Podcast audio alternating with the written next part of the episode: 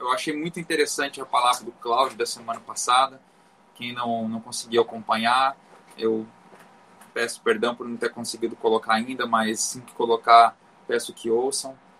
É, ele comentou né, que foi um momento de vida dele, um momento de reflexão que ele teve durante a semana. E assim como ele trouxe essa palavra, né, que foi sobre o poder da palavra, hoje eu vou falar sobre o valor do tempo. Ele é, é algo também que nos últimos dias tem eu tenho sofrido um pouco com isso e e eu refleti muito, tenho refletido muito a respeito disso. Porque como a, a, a música comentou, né? E se eu cair, é, ele está ali para me socorrer, para me levantar. E. Oi? Tá. E eu confesso que essa semana eu caí. Eu caí e, e perdi aquilo que eu sei sobre o valor do tempo. Então, eu parei para meditar para que eu para que eu pudesse compartilhar com todos os irmãos a respeito disso, para que sejamos é, guardemos, né, algo tão pre precioso que é o tempo. É, então, para a gente falar sobre o valor do tempo, eu queria começar com um conceito de valor. É, na economia, a gente tem, é, eu já li muito sobre economia, e existe muito o conceito do, do em cima do valor do, do, de um bem, né? Como, como mensurar esse o valor de um bem? E a gente tem várias teorias. Ah, os clássicos aí, a gente pega Marx, né? Eles trazem uma teoria objetiva do valor e eles batem muito em cima da quantidade de trabalho incorporado num bem. Mas eu gosto mais do conceito neoclássico, que é, eles usam uma teoria subjetiva do valor que e eles tratam o valor de um bem baseado na sua utilidade e na sua escassez.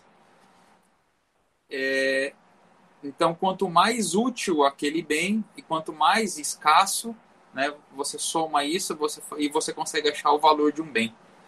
E quando a gente traz esse conceito de como calcular esse valor, é, eu vou colocar aqui algumas, algum, alguns bens para que a gente tente, tente calcular esse valor. Né? Vamos supor que você vai dar um anel de presente para sua esposa. E aí você escolhe lá e dá para ela um anel com uma pedra. Mas uma pedra daquela de construção, sabe? Aquela pedrinha pretinha de construção.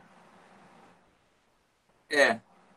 Eu, será que seria ela ficaria mais feliz com essa ou talvez uma pedra de diamante em cima? Diamante? e por que tem essa diferença? Ambas são pedras, né?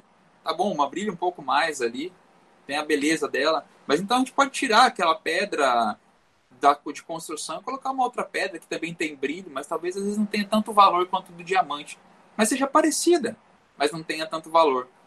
Por quê? Né? É, baseado nesse conceito né, da questão da utilidade. Ambos têm a mesma utilidade, então, ok, vão ali, vão apresentar, mas e a escassez? Como que tá? O diamante é bem mais escasso, por isso ele tem mais valor. Quando a gente fala sobre medalha olímpica, isso tem um conceito legal. A medalha olímpica ela tem três premiações para os três primeiros lugares, né? O bronze, a prata e o ouro.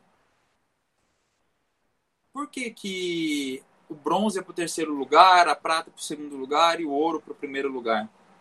Esses metais, eles têm seus valores.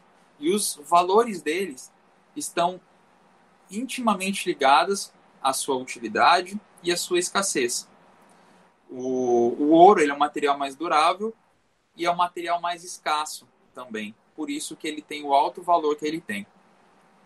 E quando a gente pega essa mesma, esse mesmo gabarito e a gente coloca sobre o tempo, a gente pode refletir no, no seguinte sentido: o tempo para a gente é útil?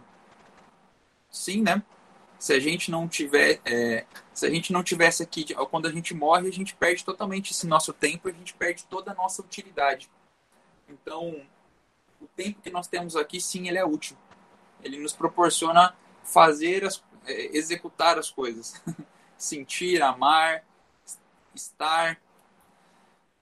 E ele é escasso? Será que o tempo ele é escasso? Quanto tempo você tem? Quanto tempo a gente tem? 100 anos? 90, 80? Será que a gente vai estar aqui amanhã? Esse é, esse é, um, é um pensamento interessante para se ter. O ouro, por mais escasso que ele seja, se você juntar um pouco do dinheiro que você conseguiu porque você trocou o seu tempo, você consegue comprar mais. E o tempo? Você consegue comprar mais? Como a gente compra mais tempo?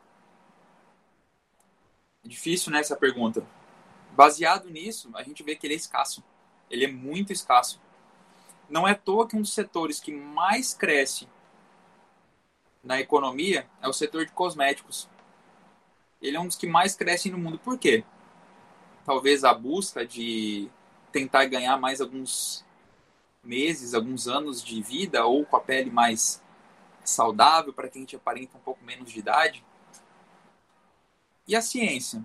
Se a gente lê, eu, eu acompanho muito a ciência voltada para a inovação e principalmente para as inovações na parte da saúde.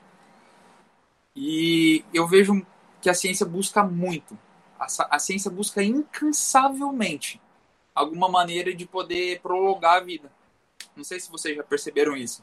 Então, clonagem. Ah, não, mas é porque tem um órgão, a gente vai poder é, reproduzir o órgão, trazer mais saúde, mas eu, eu vejo muitas outras pesquisas com clonagem que vão para outro lado.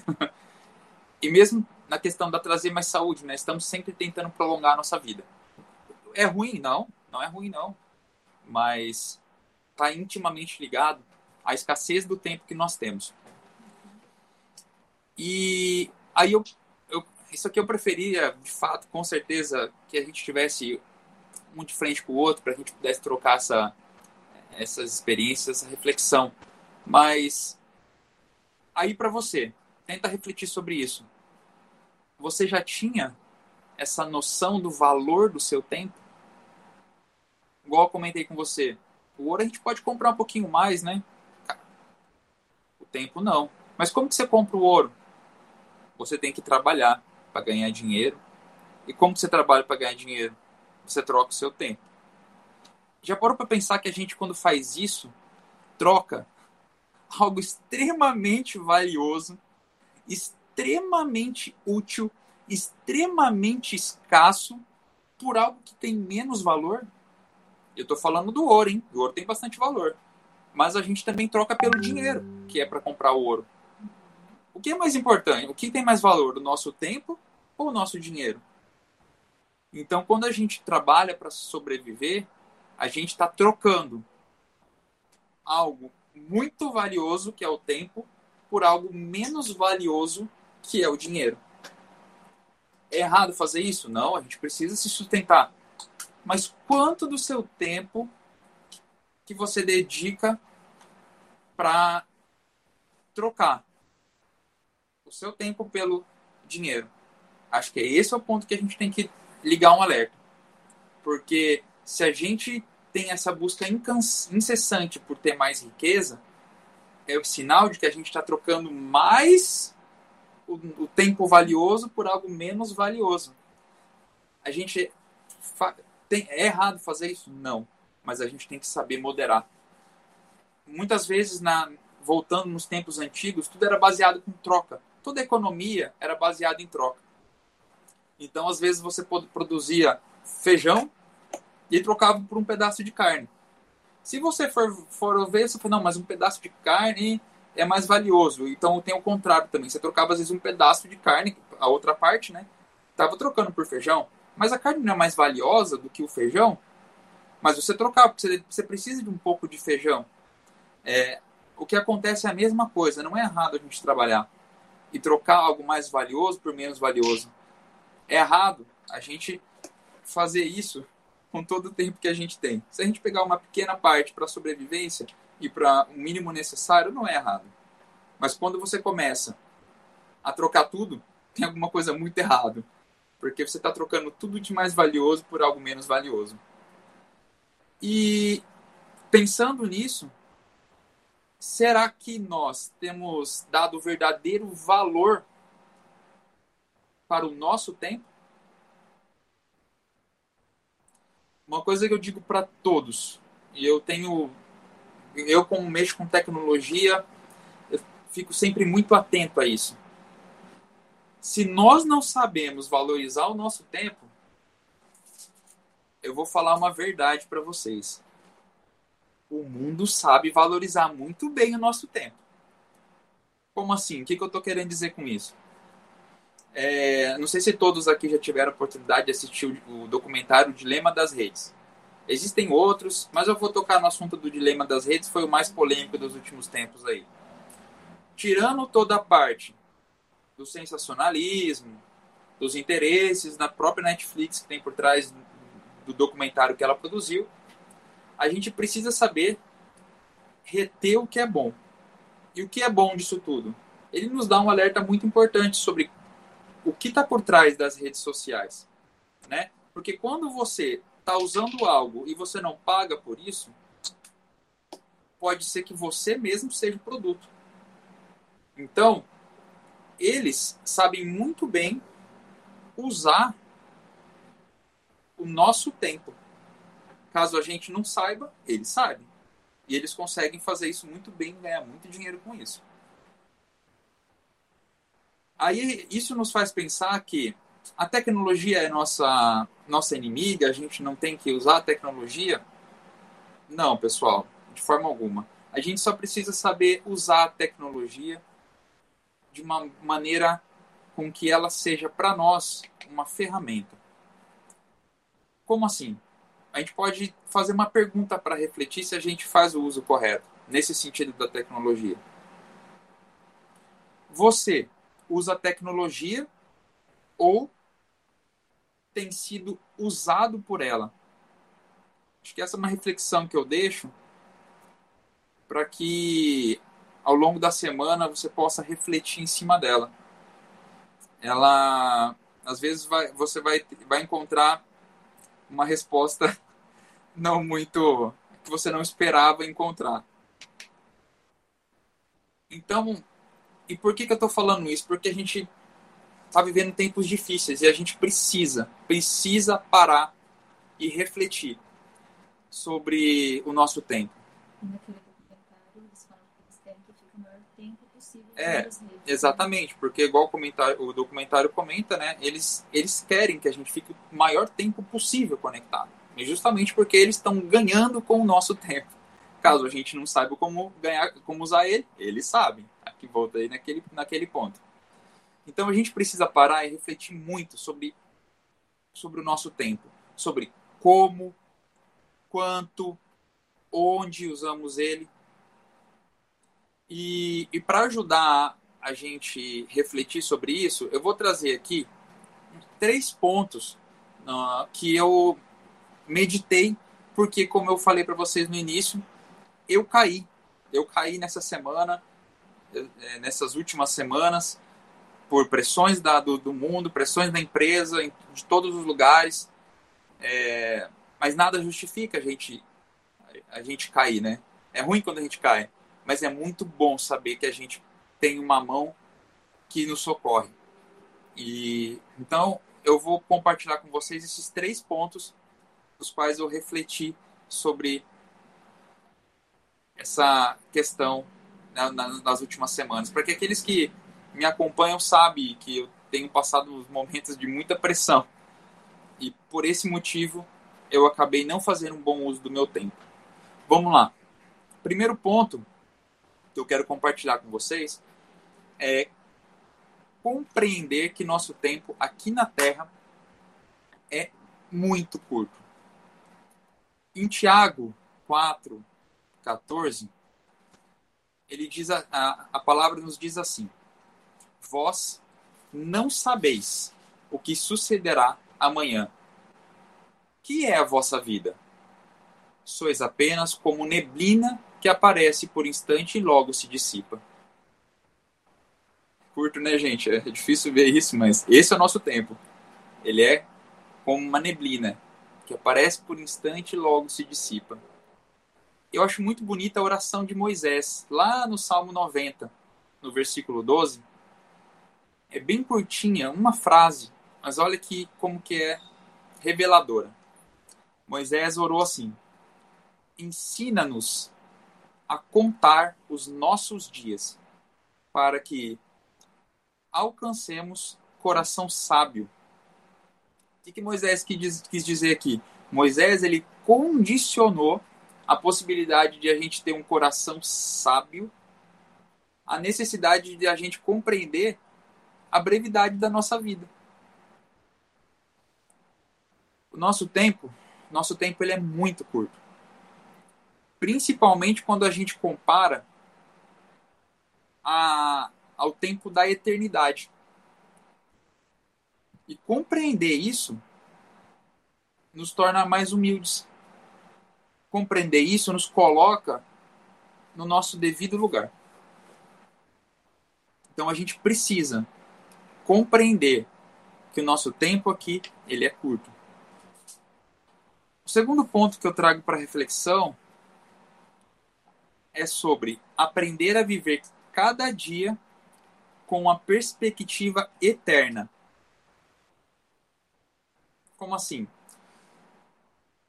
Davi, no Salmo 39, versículo 4, ele também, também faz uma oração, é um pedido para Deus.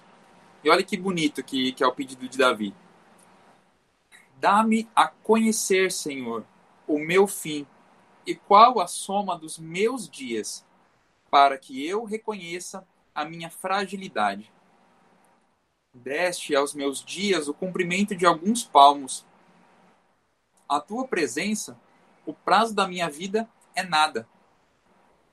Na verdade, todo homem, por mais firme que esteja, é pura vaidade.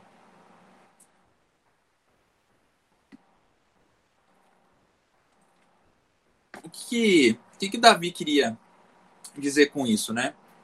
O da, Davi vivia numa sociedade com muitos prazeres, muitos prazeres e distrações. E aqui ele expõe o desejo, todo o desejo dele, por ter uma visão mais clara da brevidade da vida dele. Volto naquele primeiro ponto. Mas qual que foi o objetivo dele com isso? O objetivo dele com isso foi que ele pudesse fixar a atenção dele nas coisas eternas. Então ele compara ali né, o prazo da vida dele em relação à eternidade como nada. E ele deixa bem claro no final que a nossa vida, se a gente viver ela para nós mesmos, ela é vazia. Por isso que ele comenta, é por mais para todo homem, por mais firme que esteja, é pura vaidade. Então, ele reconhece, ele pede para compreender isso, porque porque ele reconhece que os nossos olhos têm que estar tá lá para a eternidade o, ele, ele reconhece que o nosso propósito ele tem que estar para a eternidade e não limitado ao nosso curto espaço, espaço de tempo que a gente tem de vida. E quando a gente fala em eternidade, eu retomo, retomo algo que a gente fala, tem falar, a gente fala muito, com muita recorrência, que é qual é o propósito eterno de Deus para a humanidade. Romanos 8, 29 é bem claro em, em, dizer isso para gente.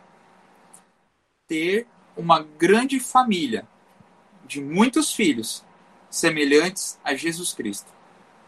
Esse é um propósito eterno. Então, a nossa vida tem que estar alinhado a esse propósito, tem que estar alinhado à eternidade. Porque se a gente pensar na nossa brevidade, é como é como nada, é vazia. isso, isso nos leva a um terceiro ponto de meditação. Talvez esse é o, é o ponto. Os dois de cima é fácil de compreender, mas o terceiro ele exige ação, que é usar o tempo com sabedoria. Alguém aqui tem a, tem a impressão de que o relógio anda depressa demais? durante a semana eu fico pensando, nossa, a, o dia voou. como eu queria que às vezes o dia tivesse 36 horas para conseguir dar conta de tudo que eu tenho. Porque será que, que a, gente, a gente pode parar e pensar, né? Será que o dia está sendo suficiente para a gente resolver tantas coisas que a gente tem?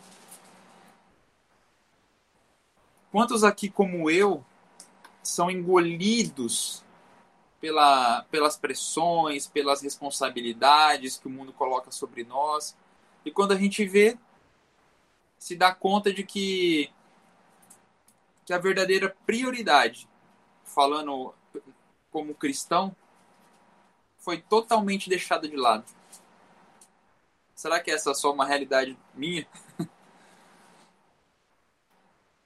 Olha, eu acredito que a gente, é uma luta diária. É uma luta diária minha, de todos nós. A gente percebe que o tempo ele, ele, ele passa rápido mesmo, as pressões que nós temos e nossas responsabilidades, elas fazem com que a gente enxergue o tempo de uma maneira diferente. Ele parece que voa.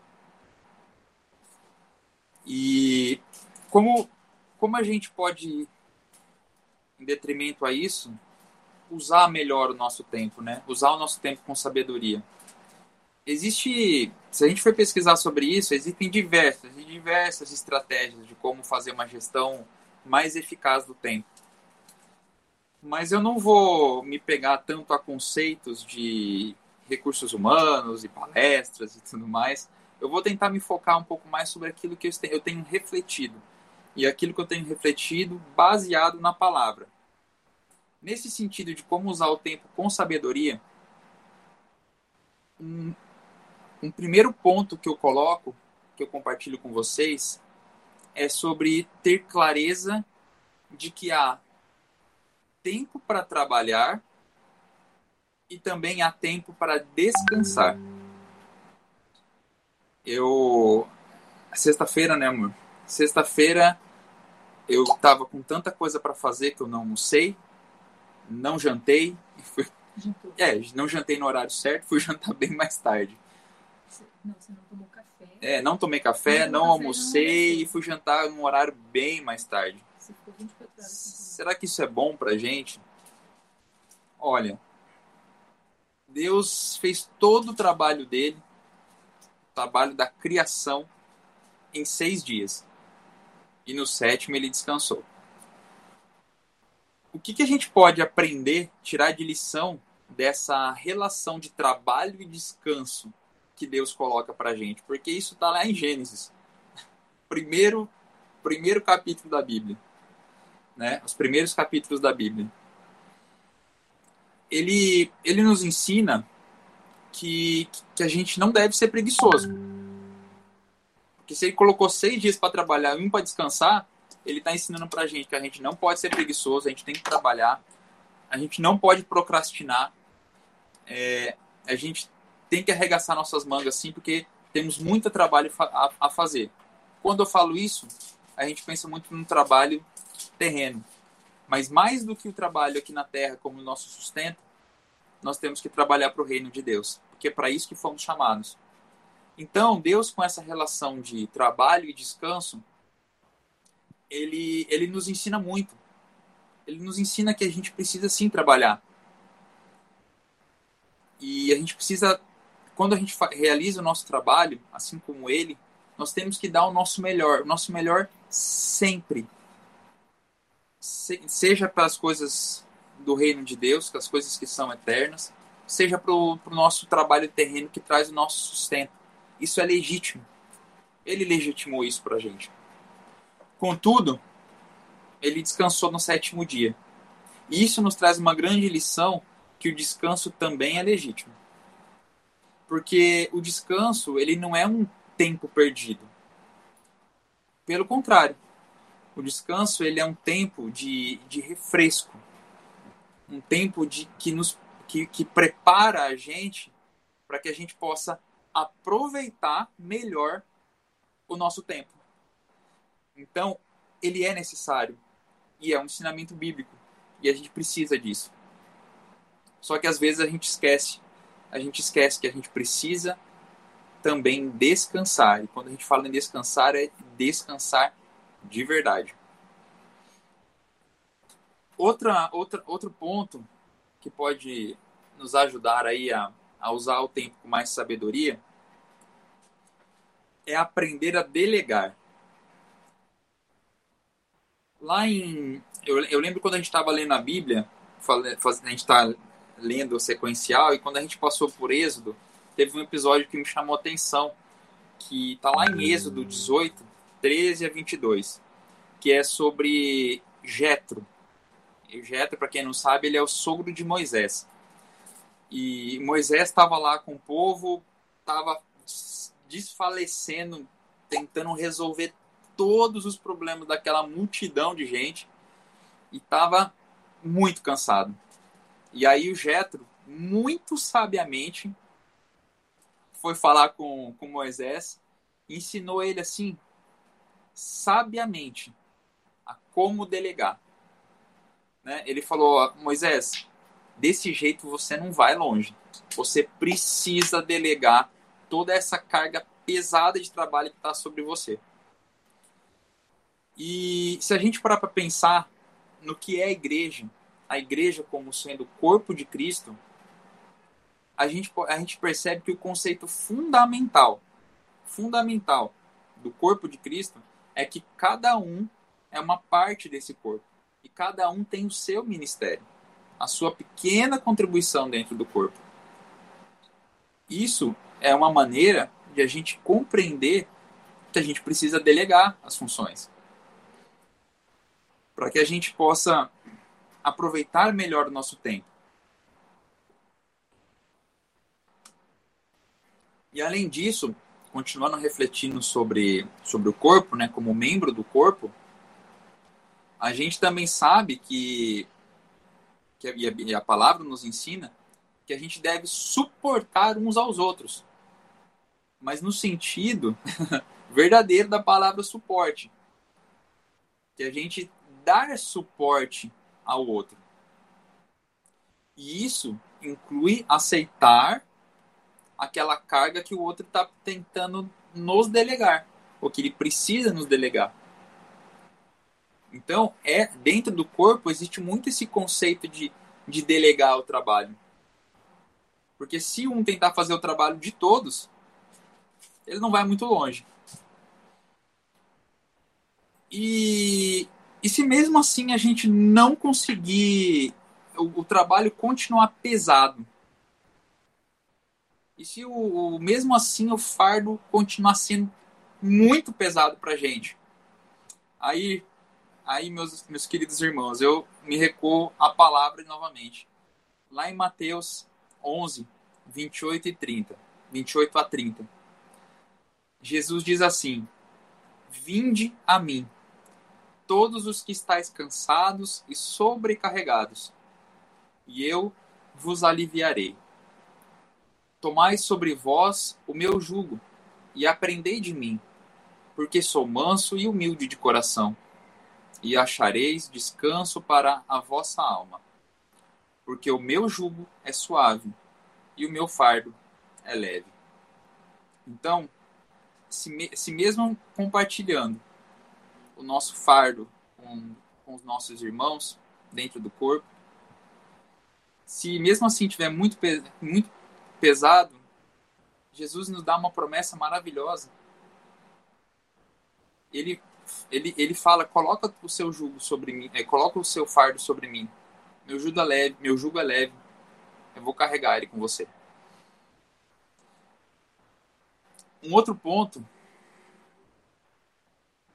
que eu gostaria de colocar sobre, ainda continuando nessa questão de, de como usar o tempo com mais sabedoria, talvez aí para finalizar, é sobre a gente respeitar as prioridades e manter manter o foco. Manter ali, ó, o alvo, sempre mirando para o alvo porque na maioria das vezes a gente são tantas pressões, tantas tantas urgências, tantas responsabilidades que aparecem que a gente se sente sufocado. E, e aí a gente acaba deixando de lado aquilo que é importante. Então, as urgências e as responsabilidades em excesso, elas fazem com que a gente perca o foco e, e, e deixe de lado aquilo que é importante. E como assim? Eu posso incluir nisso até mesmo às vezes as responsabilidades. Eu estava trocando, uma, é, conversando e refletindo sobre isso com com Flávio esses dias, com Flávio e com Marino, a respeito de e as responsabilidades dedicadas ao tempo, porque mesmo às vezes nas as responsabilidades que dedica, é, dedicadas ao templo, elas acabam é, ofuscando aquilo que de fato realmente importa. Às vezes a pessoa está ali tão dedicada em, em ajudar no, dentro, de um, dentro do templo, dentro do, do ministério, e fazer, e fazer, e fazer, passa do ponto e começa a esquecer de cuidar da família, cuidar da sua própria vida. Então, a gente tem que tomar cuidado com, com o excesso para tentar sempre manter esse equilíbrio. Porque a gente nunca pode deixar, é, deixar com que as responsabilidades elas passem por cima daquilo que realmente importa.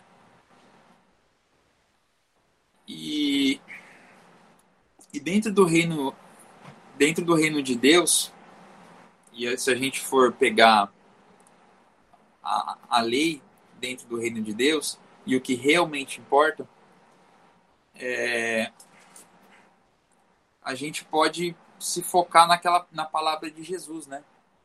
Sobre sobre quais são os nossos mandamentos, o que nós devemos, qual que é a lei que nós devemos carregar, né? Para saber aquilo que realmente importa para a gente.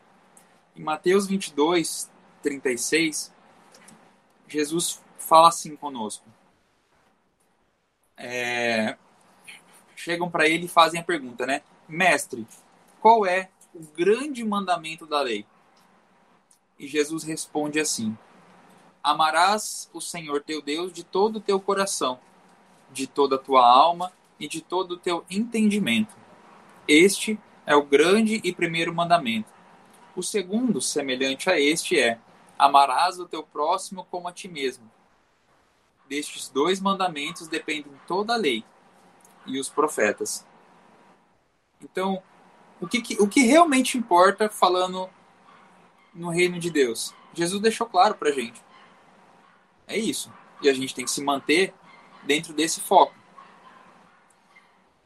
E o próprio Jesus, antes de subir aos céus, depois que ele já havia ressuscitado, estava passando e, e, e ficou um tempo ali com os seus discípulos, lá nos versículos finais dos evangelhos de Mateus e de Marcos.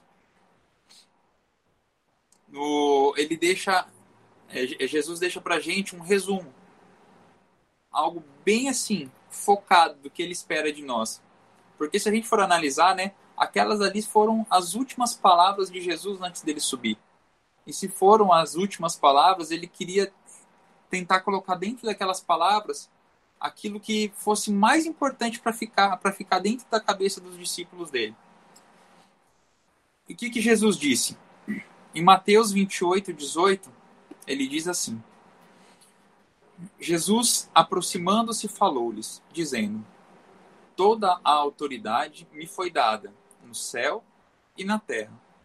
Ide, portanto, fazei discípulos de todas as nações, batizando-os em nome do Pai e do Filho e do Espírito Santo, ensinando-os a guardar todas as coisas que vos tenho ordenado.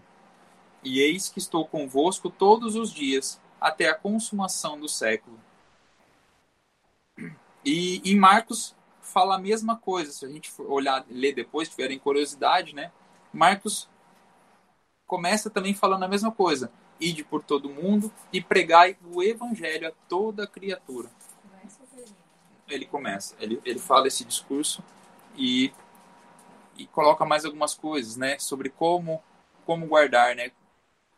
Então, assim, essas foram as últimas palavras de Jesus antes de subir aos céus. E isso tem muito valor dentro daquilo que a gente precisa carregar como prioridade da nossa vida. E se a gente então parar para pensar em como usar o nosso tempo com sabedoria, a gente precisa respeitar a prioridade e manter o foco. E Jesus deixou muito claro isso para a gente, que a gente deveria fazer. E infelizmente, quando a gente se deixa engolir pelo mundo, a gente deixa de lado o que é prioridade para nossa vida como cristão. É... Eu queria estar. Tá... Basicamente, essa é a palavra, essa foi a minha reflexão. Eu queria só fazer uma, uma, uma aplicação prática aqui, né? Para que a gente pudesse ficar com isso gravado durante a semana. A gente precisa lembrar que o nosso tempo, que o nosso tempo ele é muito precioso. E a gente precisa refletir sobre como a gente tem gasto cada momento da nossa vida. A oração que o Cláudio fez há pouco, né? ele falou sobre o tempo que a gente vive como é importante a gente se dedicar, dedicar o nosso tempo às coisas da eternidade. Eu achei muito bacana porque é, foi exatamente a palavra, a mensagem que eu queria trazer. Nós precisamos dedicar o nosso tempo às coisas da eternidade. Portanto, o momento que a gente está vivendo é tempo de orar, é tempo de se focar na palavra, é tempo de ter intimidade com Deus, é tempo de seguir ali, ó, no caminho que o Senhor tem preparado para a gente, junto ao, ao propósito eterno que Ele tem para a minha vida, para a sua vida e para toda a humanidade. Deus abençoe a todos.